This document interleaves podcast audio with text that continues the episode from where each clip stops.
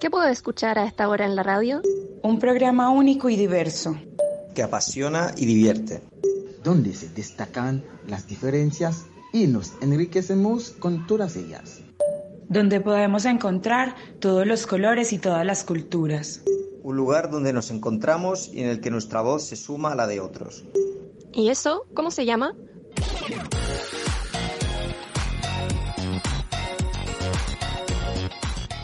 Las cosas hermosas de la vida siempre están a todo color. A partir de este instante, le ponemos color a la radio. Aquí comienza Chile a todo color, una coproducción de revistasur.cl y Chile Ajeno Producciones. Buenas tardes, buenos días, buenas noches, depende de la hora en la que nos escuchen. Bienvenidas, bienvenidos a una emisión más de Chile a todo color en cuarentena como todo el país y la mitad del continente, la otra mitad del mundo, ya está todo, estamos todos encerrados. Me acompaña como cada semana Virginia Migani y Bárbara Barrera. ¿Cómo están? Bien. Hola, Aclaremos que estamos en cuarentena voluntaria. No, quiero decir. Se- semi voluntaria. ¿eh? Semi voluntaria. O sea, a partir de las 10 de la noche estamos obligados. No, hay toque queda ya. ¿Cómo, cómo, cómo han pasado la cuarentena? ¿Cómo la, la, la, la sobrellevan? terrible. Ninguna esperanza. No, eh, a ratos bien, a ratos mal. Yo creo que igual una va un poco fluctuando entre diferentes emociones. Eh, a veces, no sé, desde que pienso que me voy a morir hasta que pienso que no, que está todo bien y que ojalá se solucione, se solucione pronto y de pronto hay más esperanza. De pronto uno escucha hablar a Piñera y se desmoraliza totalmente. Entonces hay hartas emociones fluyendo en el día a día. Coincido. Es como una bipolaridad de, del. Sí, weona. Somos todos Géminis ahora, weona. ¿Qué onda? Sí, de hecho eso pasa como que un rato, bueno, decís, bueno, es, es un tiempo, trata de, no sé, hacer algo nuevo, algo que te gusta, después ya se te pasa eso que te gusta y viene como el caos y no, ¿qué va a pasar?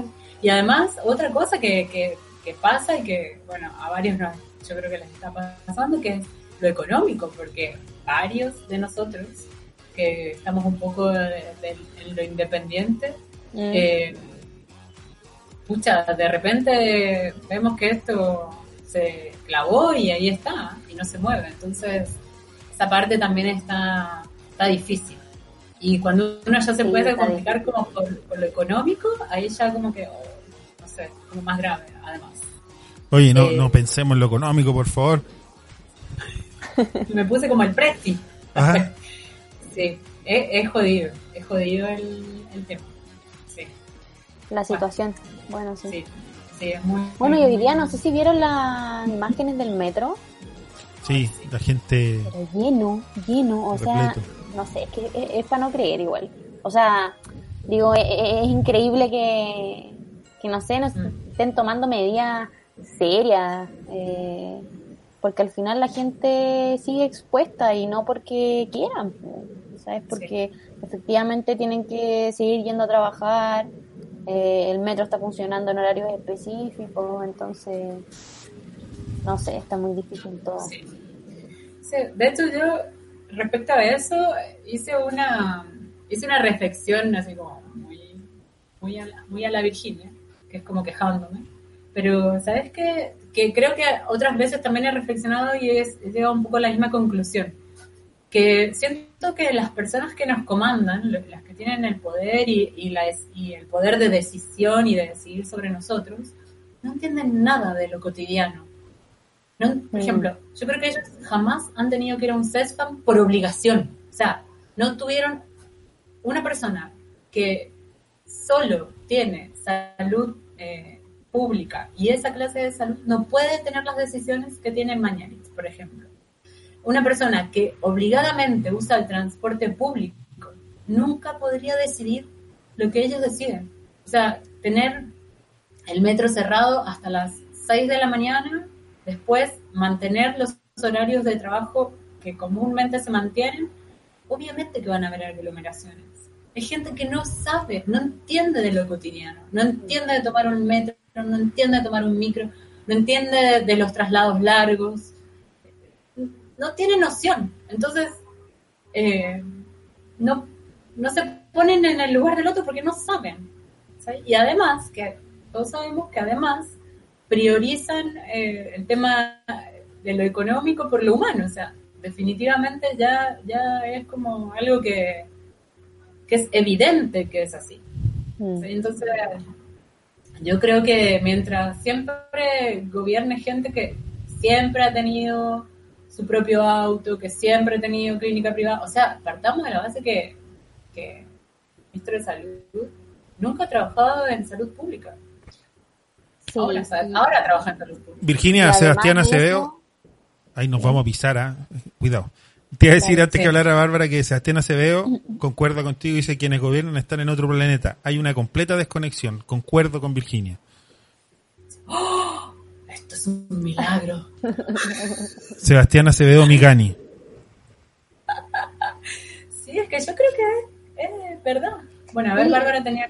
Sí, que además de eso, una no entiende cómo, no sé, tanto nivel de ineptitud igual. O sea, cuando, cuando Mañalich sale diciendo que el virus puede mutar y se puede convertir en buena persona, eh, eh, realmente, eh, o sea, una se pregunta como, ¿qué hace este tipo dirigiendo, encabezando un ministerio? O sea, es cero noción de, de nada, es como que básicamente se burlara de la gente. Sí. Sí, de hecho yo pensé que era un chiste. Primero cuando Sí, leí, Igual, igual. que lo vi así, dije, ay, bueno, típico como es chistes boludo. Pero después cuando lo decían tantas veces, tantas veces, yo dije, va, ¿qué, qué pasa? O sea, pasó el chiste. Y era verdad. Dicho el ministro. Yo no podía creer. Pero ¿cómo que se...? No, no. Es un nivel de borrachera, así, mental, crónica, que ¿cuándo se les va a pasar? ¿Qué les pasa? Este es el gobierno No. del meme. El gobierno de los memes. Paren. no y ay, quería decirles algo bastante frívolo, pero que se ha comentado ¿Qué? un montón. ¿Vieron ayer cuando el precio habló? La ¿A foto. Cecilia? Sí. Chechi ahí. Ay, no, yo te juro que. De hecho, yo lo vi. Y dije, ¿pero por qué tiene.? Primero pre- pensé que era eh, la presidenta de la DC. Dije, ¿qué hace esa mujer ahí? ¿Cómo se llama? Armando el cagüín completo. La, estáis pensando, en, pensando en Carolina Goich. Pensar, Y sí. después dije, no, que no, nada que ver, primero. Y después miré bien y dije, no, pero ¿por qué? ¿Y por qué está dada vuelta? Bueno, después cuando el tipo empieza a hablar de la familia, qué sé yo, bueno, ahí relacioné, pero me maté de la risa y después que todo el mundo en redes sociales vio lo mismo. Entonces, pero el mensaje fue correcto, o sea, lo, lo hizo bien. Oye, Hizo bien el, el mostrar a la Ceci. les voy a, voy a pasar un dato. Eh, en la semana me, me habló Rodrigo Sandoval Duconi, el ex director de extranjería, para señalar que todo este apocalipsis es porque nosotros no lo invitamos a abrir el a abrir el programa.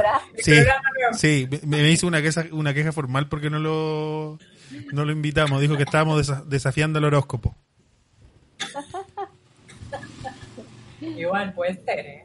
Bueno, que eh, Héctor Puyols ahora es... No, eh, sí, Héctor Sí. Puyol es el, el-.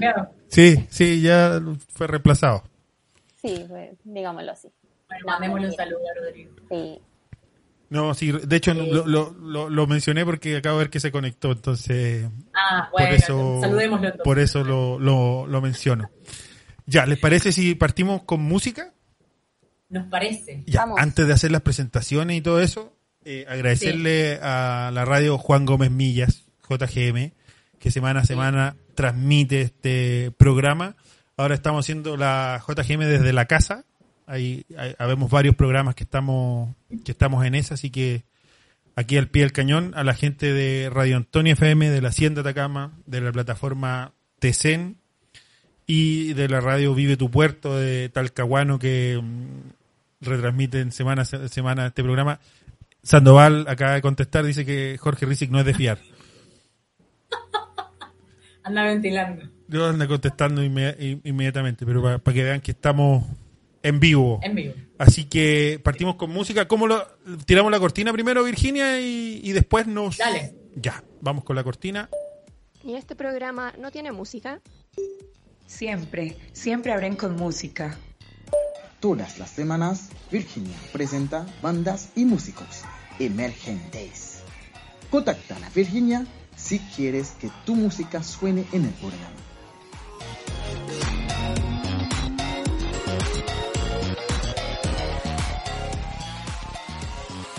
Oye, se hace cada vez más difícil porque ah, así haciendo streaming y todo el cuento hay que apretar muchas más perillas que, que lo habitual. ¿ah?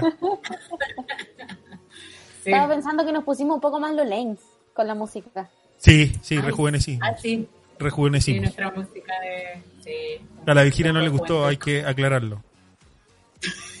No, no, que no me gustó, que soy un poco conservadora. Entonces, cuando me cambian algo, me pongo así como, ay, no me gustó, pero de a poco. Es cosa de Pregúntame en costumbre, abril.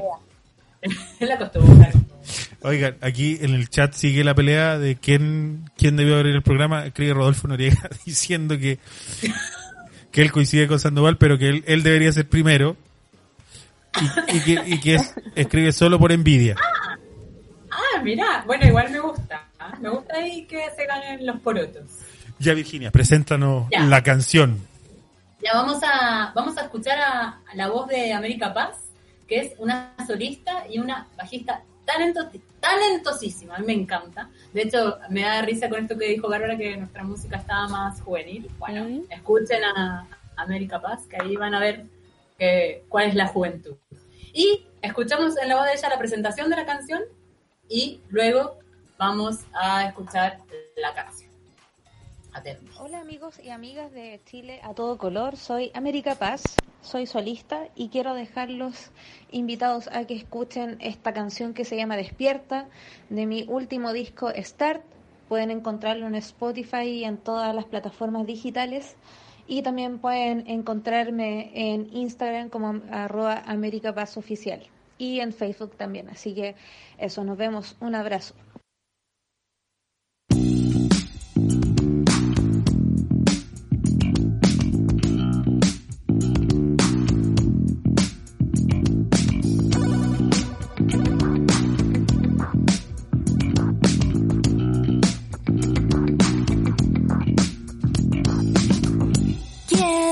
Despertar, mirar el horizonte, caminar con mi verdad. Oh.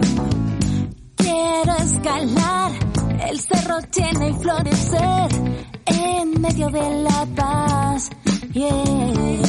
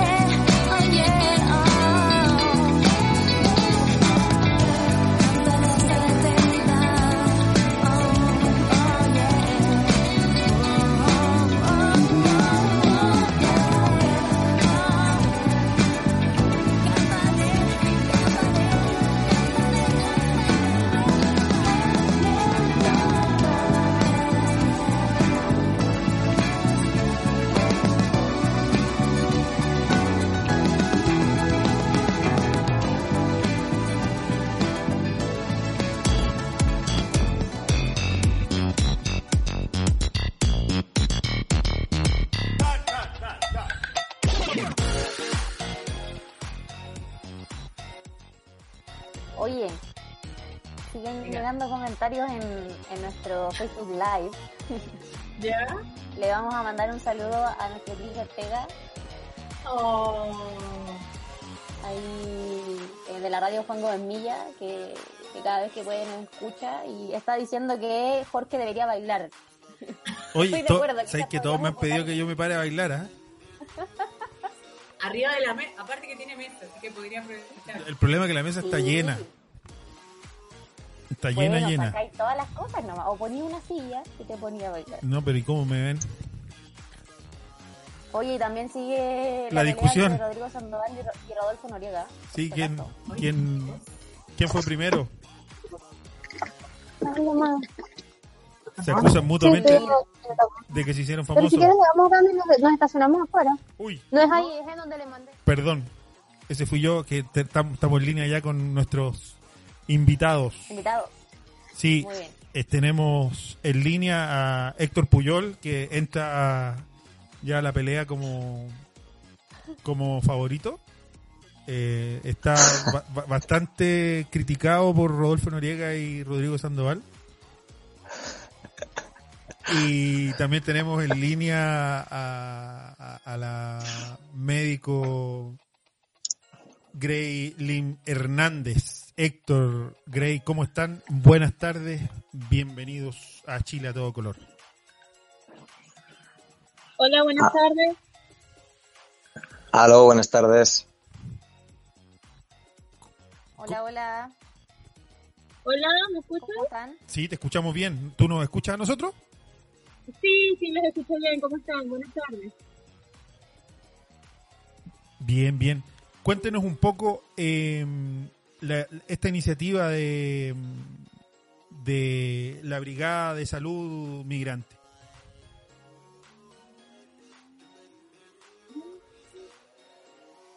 Aló. Mira, la verdad es que, mm, eh, bueno, en primer lugar, eh, veía la, la que la, la conversación por, eh, por qué, los comentarios de, de Facebook y era como volver a 2016. Así, Sandoval, Noriega, eh, un round a, muerte era como bien, extraño en todo caso.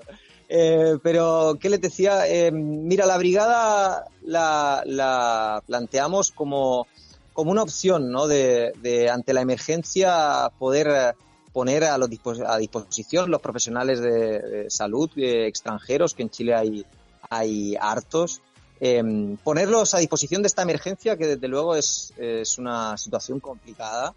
Eh, y que desde luego, ya te digo, nosotros a, disposición de, de- ayudar, de apoyar, eh, atendiendo sobre todo la, la precariedad de la comunidad migrante, que no es de ahora, que viene de, largo, eh, en tema migratorio, en tema de papeles, en la precariedad laboral, y que nos preocupa sobre todo cómo puede ser la situación frente a esta emergencia.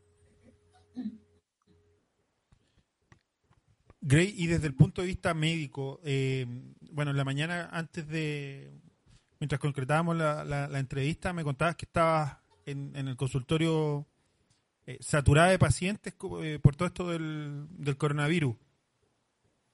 Hola, sí, eh, eh, Jorge, mira, te comento que realmente yo trabajo en el Centro Médico INELAB, este, en el centro de, de Santiago, y realmente con todo este tema, eh, el centro médico donde yo trabajo actualmente, estábamos en la mañana full de pacientes que querían hacerse test, que querían chequearse, y bueno, realmente tuvimos hasta que cerrar agenda porque también estamos atendiendo a domicilio para evitar como la congestión de pacientes y así resguardar el- el- la seguridad de los trabajadores. Porque a nivel médico yo veo que hay una crisis en la cual eh, pienso, de manera muy personal, que nosotros necesitaríamos que realmente se decrete eh, una cuarentena, porque eh, el sistema de salud eh, en los lugares públicos, tengo muchos colegas en los lugares públicos, está colapsado. Entonces, eh, en vista de eso, también la Brigada Migrante lo que hizo fue reunir un, grupo de, todos los profesionales de salud de diferentes áreas que quisiéramos ayudar en temas de contingencia al país que nos ha acogido que es Chile. Gray, ¿y el colapso del sistema de salud obedece al gran número de personas con coronavirus o, o a, la, o a la histeria que se está generando en la población? Lo que pasa es que es una mezcla de ambas, este, porque eh, lo que realidad ahorita con el tema de, de, de histeria social, de estrés social, síndrome de ansiedad que tiene la mayoría de las personas, y, y, y teniendo en cuenta que acabamos de cambiar de estación, esto automáticamente genera a nivel eh, inmunológico que las personas empiezan a tener alergia y todo este tema. Y justo en la pandemia donde nos encontramos, cualquier alergia la vamos a asociar al COVID-19.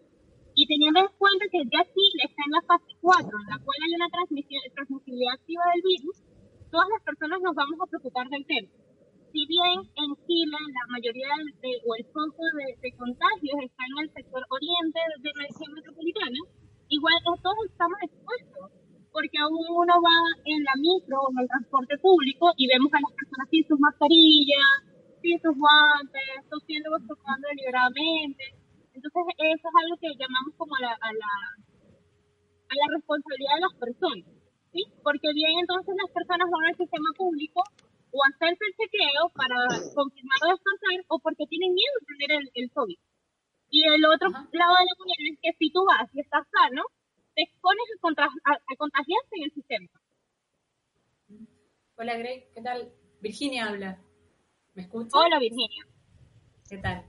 Sí, con respecto a eso que tú, que tú justo mencionas, el tema de que no se quieren hacer el test y, o, por ejemplo, que, que la gente anda sin guantes o sin mascarilla en, en el transporte o, o, en sus traslados.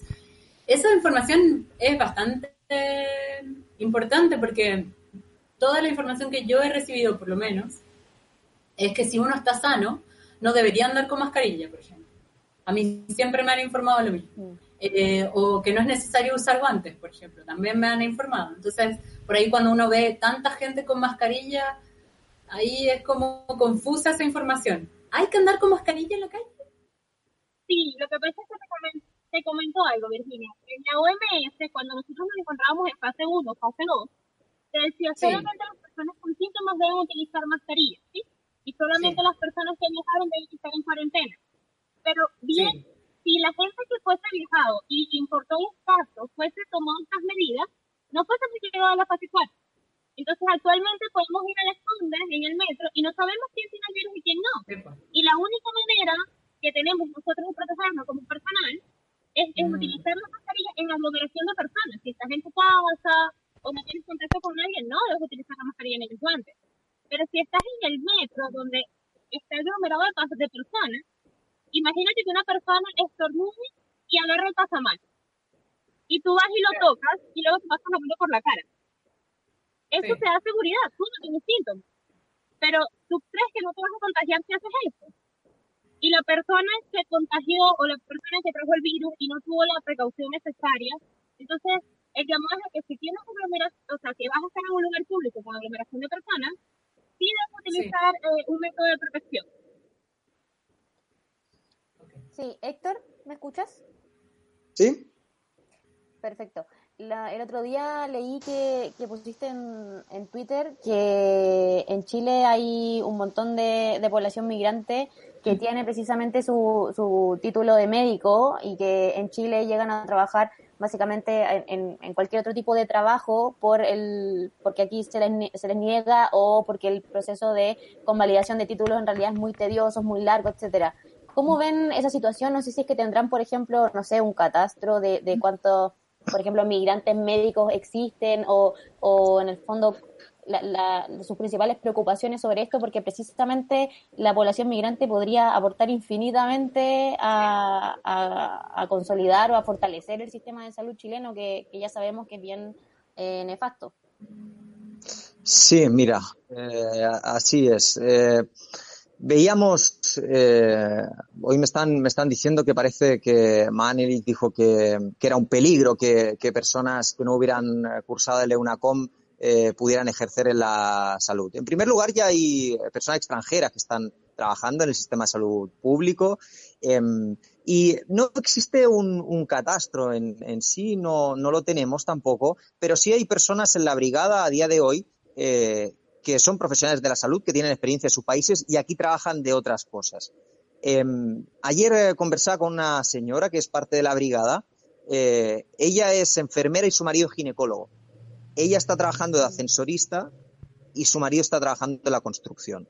principalmente porque no tienen la plata para poder, eh, o los trámites que significa el EUNACOM, que yo creo que a día de hoy ya todo el mundo es consciente, incluso la Universidad de Chile lo planteó en su momento, que es un sistema que no sirve para convalidar los títulos, sobre todo para la población extranjera. Es una dificultad que imposibilita eh, la incorporación de la población extranjera al país eh, y que genera mayores problemas.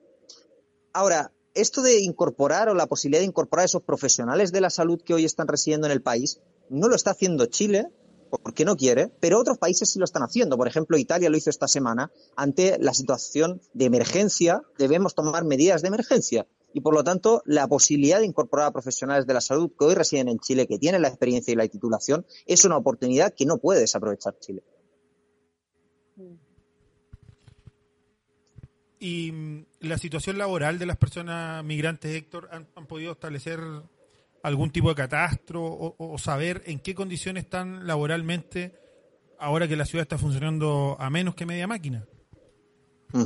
Sí, eh, si uno mira los datos de la estadística donde se emplea la población migrante, eh, que es sobre todo en servicios, un porcentaje no menor en trabajadoras de casa particular y un porcentaje tampoco menor en, en la venta ambulante, eh, son tres espacios de, de, inserción laboral que son los que tienen mayor precariedad en este país y que ante una emergencia o una cuarentena obligatoria, que seguramente es hacia donde vamos, como han implementado en otros países, aunque el gobierno esté eh, aún rechazando esa medida, eh, esas personas van a quedar sin ingreso. Y eso es una situación muy preocupante que, que requiere medidas urgentes, que viene a agravar la precariedad que ya vivía la población migrante. Y ante eso, ¿qué hemos planteado nosotros? Bueno, como organización y sobre todo las compañeras de la Secretaría de Mujeres Inmigrantes han planteado la posibilidad de recaudar fondos, hacer colectas para apoyar sobre todo a los compañeros de las diferentes organizaciones. Pero solos no llegamos. Como organización podemos aportar, pero no llegamos. Necesitamos que la institución tome medidas urgentes, no solo para combatir el coronavirus en términos de salud, sino también en términos eh, laborales que pueda significar esta emergencia nacional. Héctor, ¿y las medidas que tomó el, que está tomando el Departamento de Extranjería respecto a los migrantes que, viven en Chile? ¿Qué, ¿Qué, opinión tienen al respecto? Yo creo que, que hay que preservar la, la, integridad y la salud de los trabajadores del Departamento de Extranjería y de, y de PDI eh, y prevenir ¿no? el, el contacto eh, o las situaciones que se puedan dar y no exponerlos. Yo creo que eso está bien hecho. Ahora, si vamos a tomar esa medida que ya se ha tomado, debemos tomar también medidas de urgencia y extraordinarias hacia la población migrante. A mí me generan muchas dudas las medidas que se han tomado. Eh, por ejemplo, el tema de alargar eh, la cédula de identidad, la caducidad de la cédula de identidad. ¿Pero eso significa o está vinculado directamente a alargar la visa? Yo tiendo a pensar que no. Hasta el momento no lo sabemos, pero yo entiendo, yo, yo creo pensar que no. Nosotros lo que hemos planteado es que es necesario eh, alargar también las visas de las personas para aquellas personas que la estén solicitando, porque hay otro tema que me preocupa si hay un parón de la economía y esas personas no trabajan, ¿cómo luego van a justificar su visa? ¿Cómo van a justificar los ingresos para ello? Y por lo tanto, insisto, hay que tomar medidas urgentes eh, para, eh, digamos, eh, cuidar la integridad, cuidar la salud y prevenir de los trabajadores del Departamento de Extranjería, pero también hacia la población que utiliza ese servicio. Gray. Virginia, Virginia. Dale. No, yo en realidad no, no tengo muchas preguntas, pero también me, me, preocupa un poco porque antes también toqué lo económico, soy como la, economista del grupo. no, pero de verdad me, me, preocupa el día a día de, varias personas, o sea, de las personas que uno ve que, que viven al día a día, que generalmente eh, si te das una vuelta por, por Estación Central y ves que hay gente que vende comida en la calle y son personas eh, extranjeras eh, que se estaban ganando la, el, así el dinero. Eh, ¿qué, va, qué, va, ¿Qué va a pasar con esas personas? O sea, van a tener que hacer un plan eh, así de extrema de, extremo ajuste, porque ya estaba, el sistema los tenía bastante al margen y ¿y ahora qué respaldo tienen? Sé que uno, eh, perdón que venga con mi, mi, mi, pesimismo, pero uno está preocupado porque el sistema de salud va a colapsar. Pero pensemos que va a colapsar, o que ya está colapsando bastante, bastantes otros sistemas como el sistema económico que, que mantiene a esas familias, ¿cachai? Porque si la gente no puede salir a, a trabajar, a vender sus productos, o a, a- a vender lo que el- antes le daba el- la comida, la alimentación al diario, eh, ¿qué va a pasar? ¿Qué, ¿Qué garantías pueden tener esas personas? Es como, pucha, siento que haya traído estas palabras, pero a mí me preocupa sinceramente. Como bastante nefasto. Gray, eh, ¿cuáles son las recomendaciones para, para las personas que nos están escuchando? Eh, ¿Cómo acceder al, al servicio de salud? Eh, ¿Yo puedo llegar, ir y atenderme en cualquier, en, el sistema público? Eh, ¿qué, recomendaciones hay para, para, para la atención y para acceder al examen del coronavirus? Eh, bueno, mira, realmente ahorita, Jorge, eh, el, el sistema público tiene el examen de forma gratuita, ¿sí? Sin embargo, los sitios privados aún no, no, lo, eh, no lo asumido FONASA como tal y por lo tanto el, el, el precio es solo particular, ¿sí? Por allí. Eh, sí, independientemente de cómo esté tu situación legal en el país, tienes la potestad o la posibilidad de ir a cualquier centro médico a atenderte, ¿sí? Lo que sucede actualmente es que eh, en los sitios eh, públicos se están atendiendo los pacientes con síntomas de resfriado eh, solamente si tienen fiebre, lo cual es un medio de, de- para descongestionar el sistema. Sin embargo, se sabe que el paciente se da un positivo y que no presenta una fiebre tan alta. Yo ju- justamente hoy este, atendí a un paciente en el centro médico donde, donde laboro, donde su test dio positivo y el paciente tenía fiebre no alta y solamente tenía dolor muscular. Entonces allí vemos a que hay casos o hay pacientes que se nos pueden escapar si solamente tomamos en cuenta el que tenga fiebre. Por otro lado, llamar a la población que tenga síntomas de higiene necesarios, a que si, si tienes la posibilidad de trabajar desde casa lo hagas, y bueno, llamamos a las empresas a que piensen también en la salud de sus trabajadores, porque nada hacen disponible si no son una empresa de primera necesidad. Per- perfecto. Héctor, eh, también a Gray, si la gente los quiere contactar, si quiere contactar a la Brigada Migrante de Salud, ¿cómo puede hacerlo? Y, mm, eh, dónde los ubica y, y- y cómo, ustedes pueden eh, ayudar a la gente. Mira, por el momento tenemos redes sociales, eh, pueden contactarnos a través de, de Twitter, de Instagram y de Facebook, que es eh, Brigada Migrante de Salud, en los tres, las tres redes sociales es, es lo mismo, o también directamente al correo, que es brigadamigrante-de-salud@gmail.com. Eh, pueden escribirnos sus inquietudes, sus dudas, sus consultas, o también a animar a otros profesionales de la salud que, que puedan estar escuchándonos, que se, que se quieran eh, sumar a, esta iniciativa, también eh, animarlos a que nos escriban y, participar. Y aquellas personas que tengan dudas, consultas, bueno, para eso está, ¿no? Para que, para que nos puedan contactar eh, y, y poder ayudar, poder ayudar. eh, eh, la verdad es que tenemos un, un equipo que se está conformando, pero con harta iniciativa, harta voluntad y harta experiencia en, en salud, así que cualquier cosa estamos a disposición.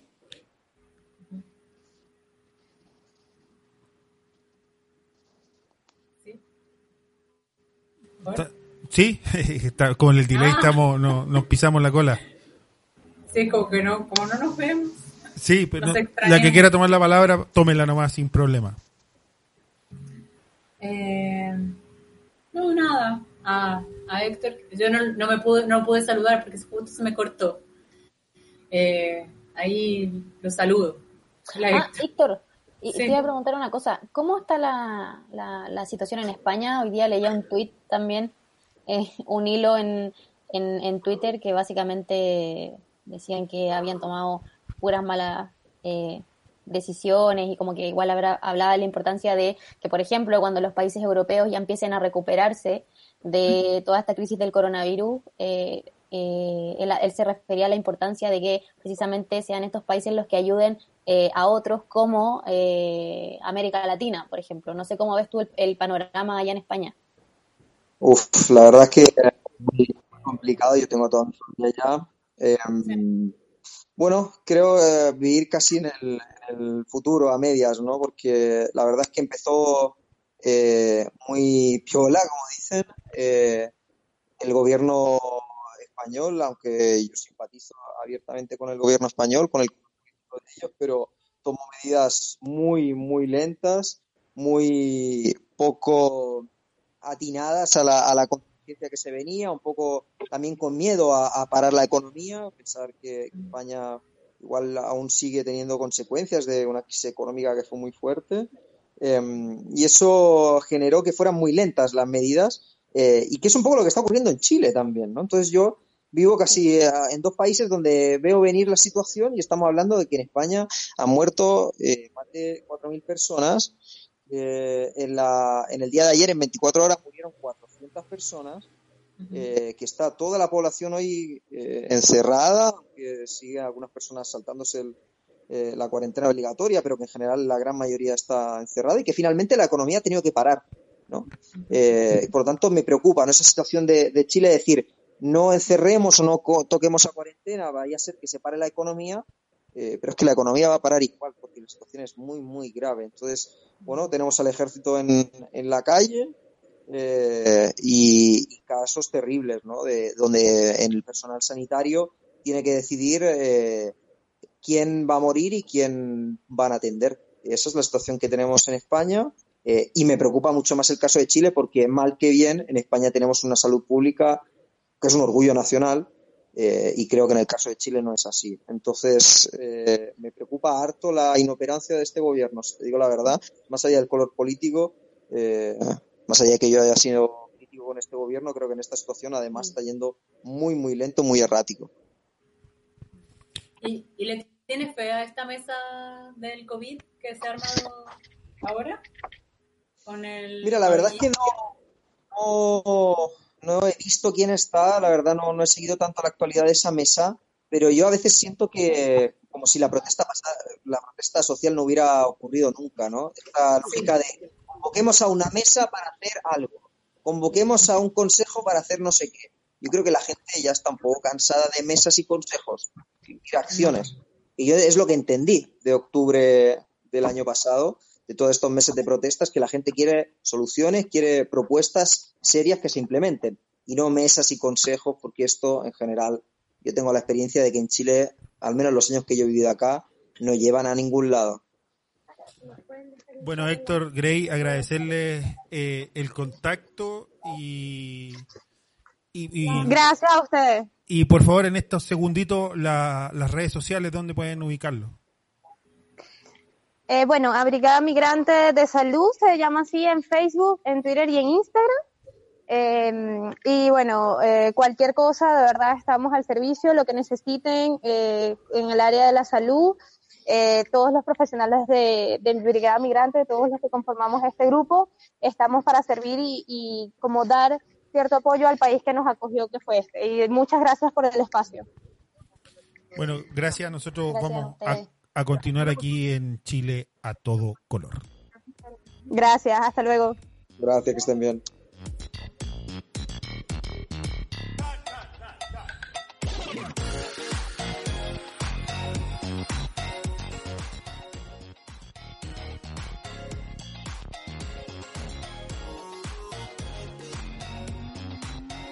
Ya, estamos de vuelta mientras la Virginia atiende sus labores domésticas Sí, perdón. y yo cambio. No, tranquila. Y, ay, y yo Me estoy. golpearon la puerta.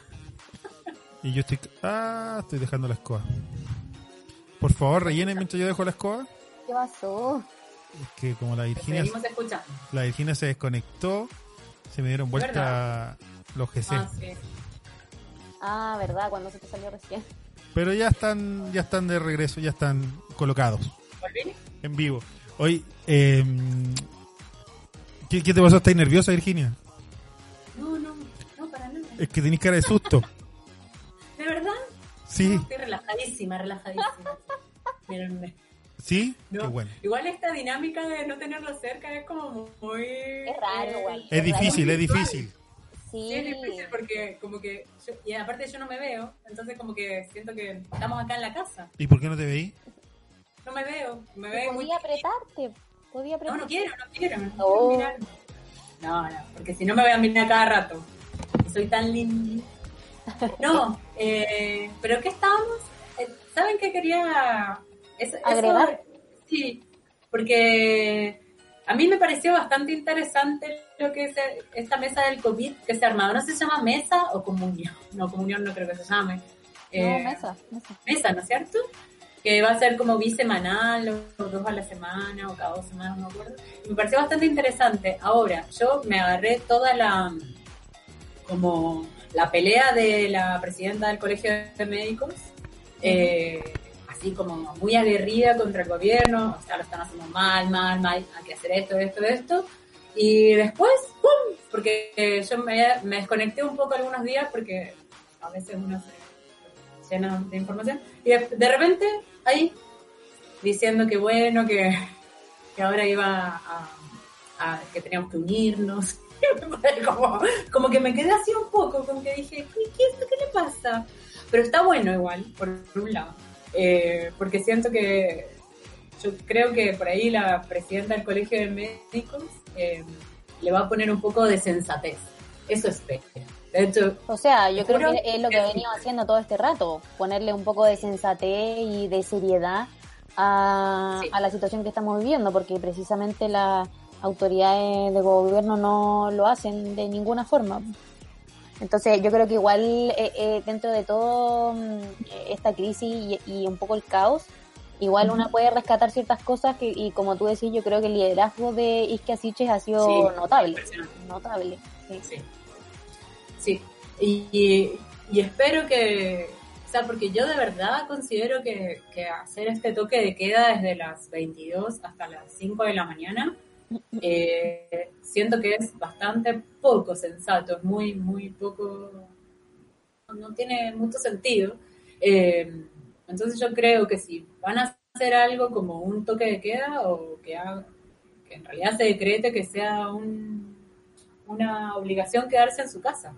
Entonces como Mm. que sea una cuarentena obligatoria. Sí, bueno, yo igual espero que, que al final la mesa social del, del COVID sirva para que, para que igual el gobierno los escuche, digamos. Igual eh, hay rectores metidos ahí, eh, está precisamente Isquiasiche, representantes de la Organización Mundial de la Salud, alcaldes también que han tenido un, un protagonismo también bien interesante, nuevamente, que fue lo mismo que, que pasó un poco para el estallido social. Y Entonces, ojalá que también el gobierno, nada, pues lo escuche. Creo que, que, hay, que por ahí igual podríamos poner un poco de, de la esperanza en que igual son personas sensatas, profesionales que van a, a poder ver eh, el panorama general y también en específico con las condiciones de salud eh, que tenemos en nuestro país. Eso es también. Sí. Oigan, las Ese- cambio radi- radicalmente de tema. Sí. ¿Cómo han con- combatido eh, el estar en casa tantos días? Uf, ha sido difícil. Comen- comentábamos antes de empezar el programa que al menos yo he trabajado más de lo que, o sea, he trabajado más en casa que lo que trabajo en horario de oficina normal. Igual una... o sea, no te, sé, explot- igual- te explotan más. eh, no sé si me explotan más, quizás, no sé, tengo más cosas que hacer, hay más reuniones. Eh, Yo creo que una se la pasa todo el día en reuniones. He, he conversado con hartos colegas y también me dicen, bueno, o sea, nunca había tenido tantas reuniones en mi vida.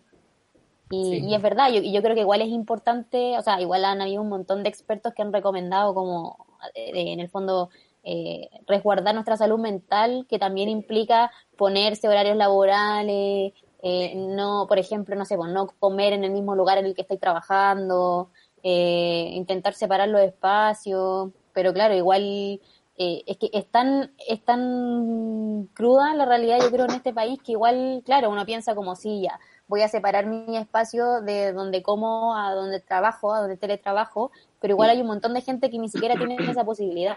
Sí. Entonces también es es súper heavy, no sé, por ejemplo ahora eh, la Universidad de Chile, que va a empezar las clases, la universidad, por ejemplo, hizo un catastro de todos los alumnos y alumnas que no, no tienen acceso a Internet o que tienen problemas Claro. para conectarse, y son un montón, son un Sí. montón. Entonces también uno se pregunta como, qué tan efectivas son estas medidas como el teletrabajo o en el fondo eh, llevar a cabo un curso entero durante un semestre, tres meses, no sé lo que sea, a través de Internet. Si también tienes un montón de estudiantes que viven en, en, no sé, en condiciones precarias o que no tienen acceso a Internet o que tienen que compartir un computador con toda su familia o tienen dos hermanos que también estudian, en fin, pueden ser un montón de situaciones que precisamente van a afectar también los procesos de aprendizaje y las modalidades de los cursos. Y yo no sé si todo se puede adaptar a esto, básicamente. Como que quizás una medida más sensata hubiese sido, no sé, en el caso específico de eh, las universidades, por ejemplo, eh, no sé, repensar o recalendarizar los cursos, eh, pensarlos de otra forma, partirlos después cuando podamos retomar eh, nuestra vida cotidiana, digamos, eh, porque no sé qué tan efectivas son estas medidas y, y no sé qué, que en el fondo cuánta gente también no puede tener acceso a, a Internet, a un computador. Vir, ¿y eh, a ti cómo te ha ido? ¿Como muy aburrida? Eh, mira, no es, no es aburrido, porque es muy dinámico, pero es- eh, hay un montón de cosas. Eh, primero las que, las que tenemos crías eh, a cargo, no podemos, no podemos tomarnos como la vida tan a la ligera porque uno te- intenta tener una especie de rutina, que la nena coma, ¿cachai? que tenga como sus horas de sueño, horas de baño. Entonces, eso también complica. Y, y bueno, yo tengo la suerte de tener un compañero con quien, es- con quien podemos dividir esas tareas, que son muchas. Eh, pero también pienso en, en las, en las madres que viven solas eh, con sus hijos y, e hijes. Y, y- y es una situación bastante privilegiada la mía, de poder hacer esto, que es hacer la radio, eh, hacer otras cosas que me y contar con, con un otro que está ahí. Pero yo pienso en las, en las madres o, o los padres también, que tienen que sí o sí salir a tra- trabajar y, y, y ¿qué hacen con sus hijas? Entonces, ahí empieza como todo una, un pensamiento de, de lo social, ¿cachai? Y, y he visto mucho este tipo de información, como que es hora de que cambiemos la, la forma de ser, de, de ser, no sé, de ser comunidad. ¿entendés? Porque acá, por ejemplo, en mi, en mi barrio se han ofrecido varias personas que han ofrecido su, su propia casa, como, pucha, si tenés que salir a trabajar y no tenés con quién dejar a tu, a tu niño, tu niña, cuenta con que yo puedo hacerlo. ¿cachai? Y eso también está bueno. Está bueno el, el tema de las redes, eh, y está bueno volver a pensar un montón de cosas. Esto que dice la, la Bárbara, que es muy importante, eh, que es el acceso a, a, a, a- a la tecnología eh, y el acceso que tienen las madres y los padres a, a la educación y a la crianza de sus hijos. La crianza respetuosa, porque si a ti te da lo mismo, te deja- lo dejas al, al niño por, eh, con alguien encargado ¿cachai? y, y- y un poco te, te olvidas, pero, pero es todo un, cuestionamiento. Y bueno, es, es difícil. A mí me... Mira, no quiero decir que me ha resultado difícil, quiero decir que es diferente y que, y que hay que aprender eh, cosas nuevas como la paciencia. Eh, y por ahí juegos también y, y a tomarse algunas cosas también con, con más, como, eh, no, no tanto estrés, como que, no sé, que tu, hij- como que tu hija no tenga, no sé, que no, por ejemplo, eh, mi hija nunca ve o casi nunca veía televisión y ahora por lo menos veo una hora al día de televisión y yo estoy así de muerte y, y trato como de, de, Oye, de boicotear. Antes, antes que te mueras, ya que tocaste la, la televisión, yo encuentro que Ah, sí. no, no está pa- no se puede ver televisión ya a esta altura. Pero para eso, eh, espérate, Ah. yo hay algo que siempre quise hacer. ¿Puedo hacerlo? A ver, diga. Dale.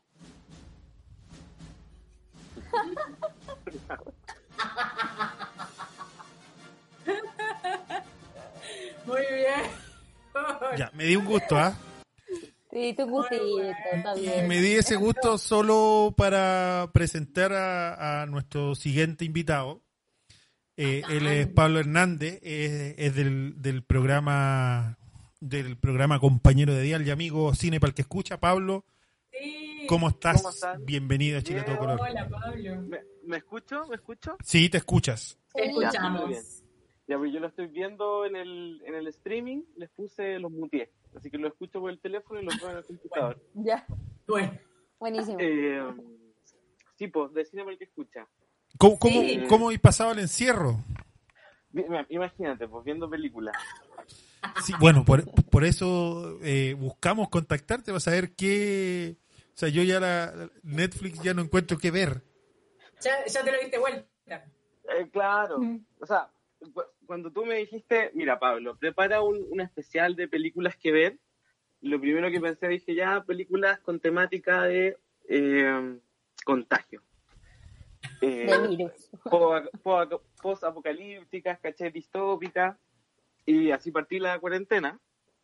Sí. Vi algunas que les voy a recomendar, eh, pero con la, digamos, con que tengan ojo igual. Después uno ve tantas de estas películas y terminé psicoseado. Sí, te creo. Es verdad. Eh, entonces, claro, eh, con discreción. Como no, no abusen tanto de las películas de virus. Eh, Ya. ¿Hay hay- hay- mira, hay, hay tres, eh, tres buenas. O no, hay dos buenas y una que es más o menos mala. La primera. di la mala. Mira, no, me- mejor la, la, la- mejor. Ah, bueno. con la mejor. Ya. Ya. Eh, la, la- no sé, la que más me gusta o para esta situación, digamos, yo creo que es Children of Men. No sé si la, no sé si la han visto. Es del 2006. No. No, yo no la he visto, pero está apareciendo en pantalla el cartelito de la, de la película. Ah, qué bueno. Eh, Children of Men del 2006 de Alfonso Cuarón es una película eh, distópica que se desarrolla en el 2027 y el problema que tienen en esa fecha es que ya la gente dejó de tener hijos Eh, y viven Ah, en una sociedad digamos destruida, la economía no existe y en este contexto el único país que se maneja más o menos bien es Inglaterra. Y bueno, la película va Obvio, de que eh, el protagonista tiene que eh, salvar, digamos, hasta... eh, bueno, no, no quiero contar más, pero tiene que... No. Tiene una misión que es de vital importancia para el desarrollo de la humanidad. Eh, y la película es maravillosa. La película tiene una fotografía muy linda. eh, eh, está filmada casi en, en- se divide en varias tomas secuencias, por así decirlo. Entonces eso hace que es una película bastante dinámica eh, y entretenida de ver. Eh, es intensa, sí. Eh, así que, bueno. El, director es, el director es Cuarón. eh, Alfonso, Alfonso Cuarón, exactamente. Eh, buen- buen- o sea, las películas de él eh, malas no son. No, malas no son, Sí, yo- por ninguna parte. Bien. He, escuchado de esta, de esta peli. Así que esa sí, recomendada sí o sí. ¿Y dónde la podemos encontrar? Esa, lo bueno es que está en Netflix. Está en Netflix. Así que tienen panorama. Muy bien. Ya. Después hay otras dos películas que sí tratan eh, directamente, derechamente sobre virus y contagio. Yo vi, eh, la que yo vi fue Contagio, que es del 2011. La película se llama Contagio. Eh, este, bueno, tiene un elenco, está Jude Law, Matt Damon, Jude Law, ah, lo, lo dije no, eh, Ken Winslet, eh, eh, muchos muchos secos. O Pero, bueno, la película narra el cómo se pasa un virus. Entonces, dentro de la historia hay varios actores que van como desarrollando ciertas facetas de lo que significa un virus. Hay un periodista, hay un- una familia, están los médicos encargados, ¿cachai? Y así, y así va la trama. El problema de la película es que es, es mala. Ah, no, espérate, pusiste... no, no, está contagio, está contagio. Ahí Me- está, me- ahí está contagio. sí, las tenía en orden, las tenía en el orden que me la mandaste, pero cuando escuché que dijiste contagio, cambié la ficha. Así que tranquilo. Ya. El problema de la película es que pareciera ser que no va a ninguna parte. Pero, Ah, pero ilustra muy bien cómo, cómo este proceso. Ya, o sea, pero plata en actores gastaron. Claro, sí, sí tienen el medio elenco. O sea, faltó eh, faltó gastar algo en guionista. Eh, exactamente, exactamente, porque donde la trama se subdivide en tantas partes, como que al final no, no, no, se, no se alcanza a desarrollar muy bien eh, cada parte de la historia. O sea, si quedan con ganas de seguir viendo cosas de Virus, eh, esta sería la, la segunda alternativa. La segunda alternativa. Y la que es muy parecida es eh, Virus, que es del 2013, eh, que también está en Netflix. Eh, no la he visto todavía, pero por lo que he leído, por lo que me han contado, es bastante mejor. Una versión mejor de contagio. Yo, yo leí el, leí el eh, leí reseña y claro hablaban hablaban de que el virus que se contagiaban era una evolución del H1N1. Exactamente, el H5N1. Sí. Bueno, en, en, en inglés es de flu, el, que podríamos traducirlo como el resfrío. Claro, el virus en español, de flu. Esta está en Netflix.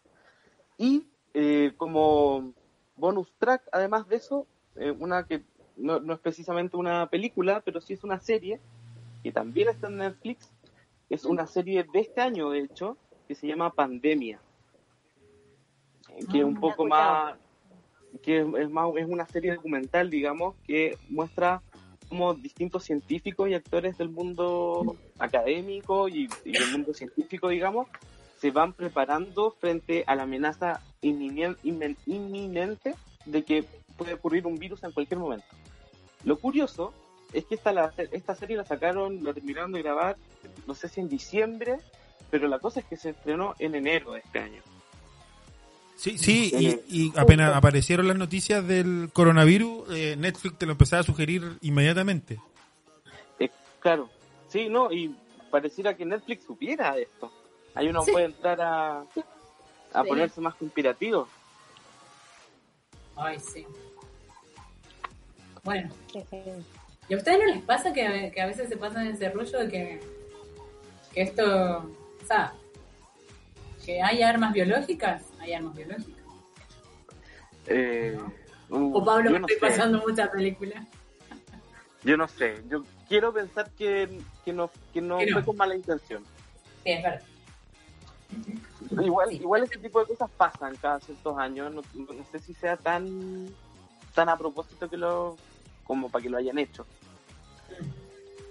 Oye, Pablo, eh, y ya, se nos, se nos termina Netflix, ya no tenemos nada más que ver en Netflix. ¿Qué otra sugerencia traes? Mira, la última sugerencia, que es una muy buena sugerencia para toda la gente que quizás ya está chata del tema de, del- de la pandemia y el coronavirus y quiere, digamos, despejarse y ver eh, y derechamente olvidarse de lo que está pasando. Eh, la buena noticia es que Onda Media, no sé si conocen a Onda Media, que es la plataforma de películas chilenas, Sí, sí, la conozco, Sí. por lo menos yo la conozco. Eh, bueno, hace muy poco eh, liberaron todo su catálogo online. Eh. Es decir, no, no es necesario tener un usuario para ver las películas. Es llegar y ver un montón de películas chilenas. Ya no hay que suscribirse. No hay que suscribirse. Y bueno, ya antes estaba la, estaba la restricción de que podías ver solamente ocho películas mensuales. Bueno, ahora podéis ver todas las películas que uno quiera. Ah, qué buena. Así que está muy, muy bueno. Yo eh, personalmente les recomiendo una película que se llama El hombre del futuro, que se estrenó el año pasado en Sanfix. Eh, está grabada íntegramente en la carretera austral. Eh, tiene una fotografía muy hermosa eh, y, la, y la historia es muy linda. La, Así la- que, eh, la voy a anotar, un- Sí, se llama El hombre del futuro. Pablo, ¿y cuál era el sitio de las películas chilenas? Eh, se llama ondamedia.cl. Sí, la gente que nos está siguiendo en streaming pueden revisar ahí. Yo puse el, Buena. el sitio eh, Tomen nota, tomen nota. para que tomen nota. Es www.ondamedia.cl. Y Eh, hay, mu- hay muchísimas películas, como te digo, están las de Pablo Larraína y eh, películas de Patricio Guzmán.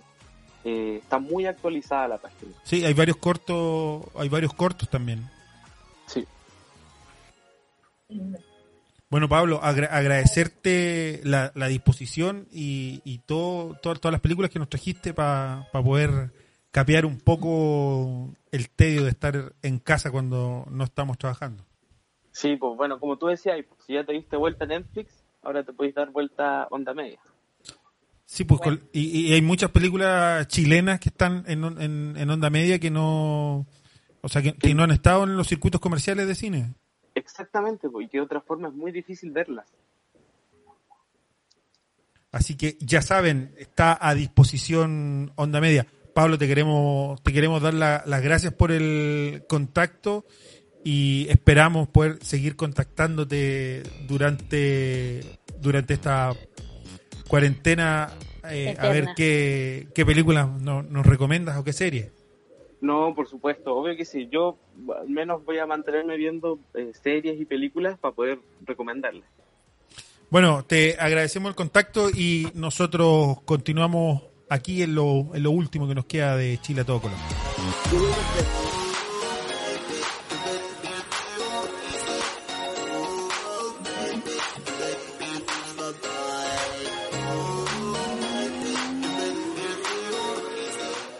Oigan, se nos hizo de noche ya, las veo sí. y las veo penumbras. Salvo la Vir que, que está oscura. Sí, ¿tú por ¿Qué? qué todavía tienes tanta luz? Prendiste Ay, que yo vivo acá en. al lado de la cordillera. Ah, mira vos.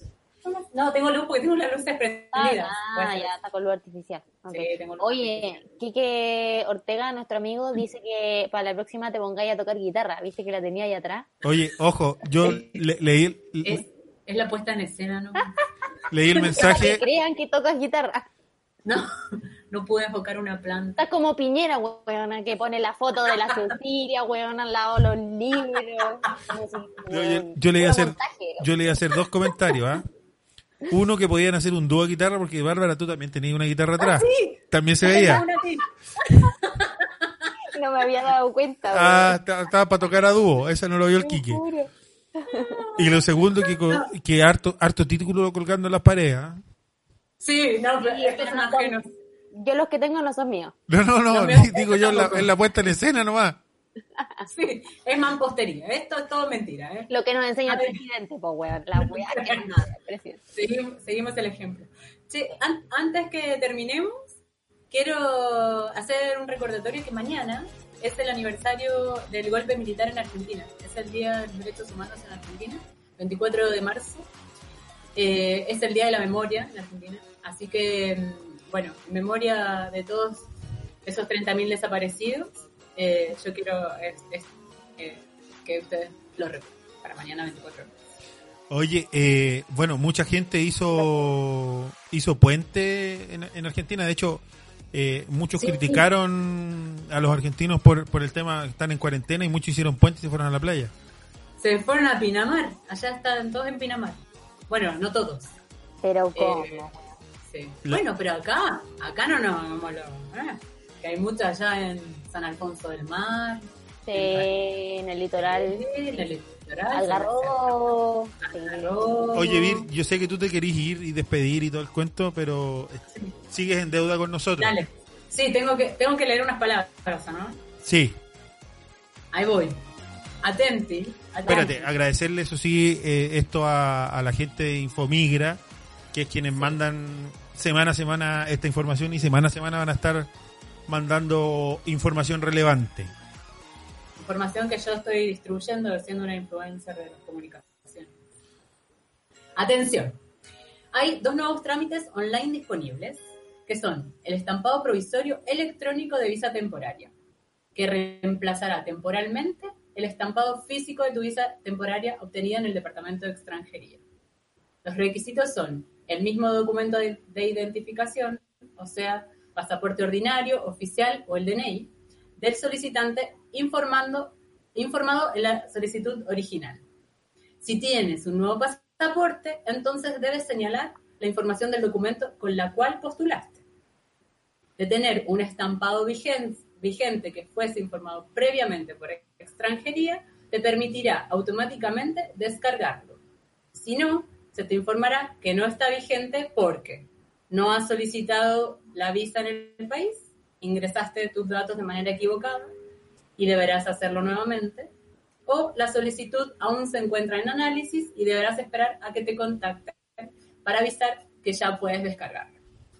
Y el segundo trámite disponible es el estampado provisorio electrónico de visa definitiva, que esto, en cuanto tengamos más detalles sobre este trámite, te vamos a informar. Eh, esta información la puedes encontrar en, la página del Servicio de Extranjería, en la parte de trámites online. Y lo otro, informarles que además se va a decretar la medida de extensión de plazo para cédulas de identidad de extranjeros en un año. Se difundirá también esta información a través de algunos canales informativos, así que les pedimos que estén atentos a esa información. Y esta información la pueden encontrar en la página del Ministerio de Justicia y Derechos Humanos. Maravilloso. Eso. ¿Te pusiste seria? Sí. Me puse seria. Ay, Oye, no, bien- pero es que- sí, sí. Espérate, antes de que antes que volváis a hacer chacotera, que desde Neuquén nos manda saludos el compa Luis Alvarado y señala que 30.000 compañeros presentes ahora y siempre. Bien, bien. Siempre en la memoria, siempre. Oye, ¿qué, qué, qué tal la pasaron? La paso bien. Bien. la paso Oye, ya bien. estamos pasados, tengo hambre. Ya, sí, vamos, vamos a terminar si Ya. estamos pasados. Si Ya, no, no, la no. negra no quiere más reunión. Chao. Ya, agradecerles a todos, a la gente de Radio Juan Gómez Milla, JGM, a la gente de Radio Antonio FM, de la Hacienda Atacama, de Radio Viva el Puerto de Talcahuano y de la plataforma TECEN. Este programa queda disponible en Facebook, en Evox y en Spotify. No se me olvidó nada. Nos escuchamos dentro de siete días. Muchachas, un placer compartir con ustedes una vez más. Un placer, como siempre. Cuídense. Chau. Nos vemos. Chao.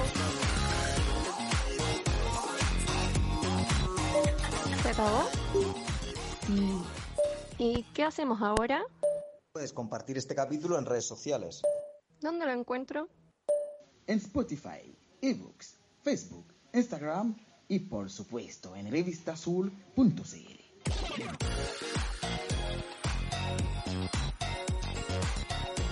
Aquí termina Chile a todo color, un programa de radio coproducido por revistasur.cl y Chile Ajeno Producciones. Recuerda que puedes compartir este capítulo a través de tus redes sociales. Encuéntranos en revistasur.cl y chileajeno.cl. Dentro de siete días volveremos a esta misma radio. Y recuerde, las cosas hermosas de la vida siempre están a todo color.